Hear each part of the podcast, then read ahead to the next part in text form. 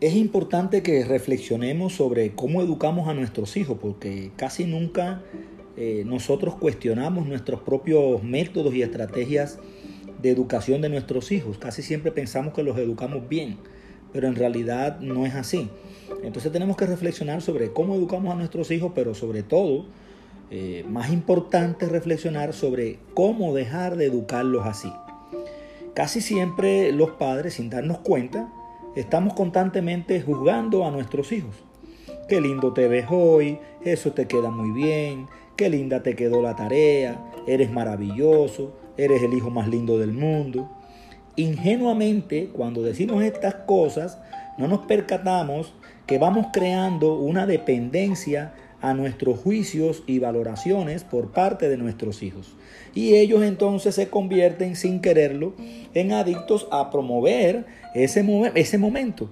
O sea, quieren actuar de tal manera que nosotros le digamos eso que siempre le hemos dicho y que tanto les gusta y les fascina escuchar. Pero ¿qué sucede? Que llegará el día en que nuestros hijos, explorando su libertad y sus rasgos de personalidad, sabrán que no son tan maravillosos como el padre y la madre quiere hacerlo parecer y cometerán errores que él no va a querer contarle a sus padres. La magia de crear una relación sana con nuestros hijos es la honestidad. Primero con uno mismo, la honestidad con uno mismo. No tienes el mejor hijo del mundo. Y después la honestidad con tu hijo. Convertimos a veces a nuestros hijos en nuestra fuente de orgullo y de felicidad. Y no nos damos cuenta que los cargamos con nuestro morral, los cargamos con nuestra mochila toda la vida. A veces es al contrario. A veces queremos prepararlo para la vida y somos muy duros con ellos en nuestros juicios y en nuestras valoraciones. ¿Por qué no fuiste el primero en la escuela? ¿Por qué hiciste esto mal? ¿Por qué no lo hiciste de esta manera? No seas débil, tienes que ser el mejor, tienes que ser el ganador. Nuevamente nuestros juicios, nuestras valoraciones, juzgando, van creando en nuestros hijos un hábito, ser duros. Se convierten en chicos duros. Y el problema es que esa dureza o esa coraza que ellos configuran les hace pensar que la vida es dura y entonces se encierran en una competencia y en una protección contra el mundo en el que viven, que sin darse cuenta se protegen contra lo duro de la vida. Al mismo tiempo se protegen contra lo maravilloso de la vida y les, cuesta sentir el amor. Solo buscarán esa persona que los valide, esa persona que le demuestre que sus padres estaban equivocados. Al final, lo importante es que revises ¿Qué tanto estás juzgando a tus hijos y condicionándolos a esos juicios y a esas valoraciones? Recuerda que juzgar no es solamente señalarle los errores, los defectos y la falla. Juzgar es también exaltar demasiado sus virtudes, sus cualidades. Juzgar es hacer cualquier juicio de valor que condicione el actuar de nuestros hijos. ¿Cuándo comenzaste a creer que debías calificar a tus hijos? Aunque seamos nosotros los padres, no somos nadie para estarlo juzgando, valorando, eh, emitiendo juicios de valor y calificándolo. Ellos, nuestros hijos, como todos los seres humanos, vienen a este mundo con la libertad de expresar su ser.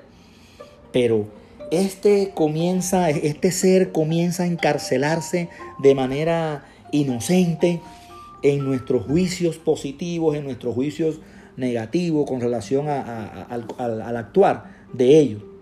¿Cómo nosotros podríamos parar esa manía tan arraigada de calificar al otro, de calificar a nuestros hijos y calificarnos a nosotros mismos? Bueno, en verdad yo deseo que si algún día un hijo mío tiene un problema, no diga, eh, papá, me van a castigar eh, papá me va a castigar por esto, o papá me va a, criticar esto, o papá me va a reprender esto o lo otro. Yo prefiero que diga, debo decirle esto urgente a mi papá y que me lo cuente sin temor. Porque a veces si siente que nosotros lo vamos a, cuestionar y a criticar, lo que hace es callarse, eh, sus actuaciones no sirven. Mi opinión es que cuando entendemos que somos un alma que vive una experiencia humana, podemos soltar nuestras creencias y permitirnos experimentar la vida como un niño que no necesita observar la realidad y compararla con sus creencias, sino que al contrario, sin creencias, mira la vida fascinado de lo increíble que es, sin calificarla de buena o de mala. Pues lo bueno y lo malo solo está en nuestros pensamientos. Lo bueno y lo malo solo está en nuestra mente y está condicionado a lo que nos gusta y a lo que no nos gusta.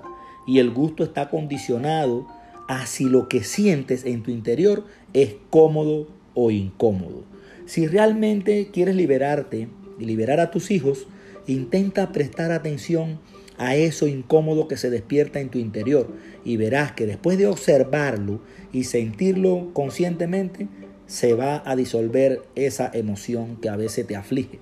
Y aquello que catalogabas como malo desaparece enseguida. Sabrás que no hay nada malo y nada bueno. Solo existimos seres humanos que somos más o menos conscientes de nuestras cargas psíquicas y de nuestras cadenas mentales y emocionales.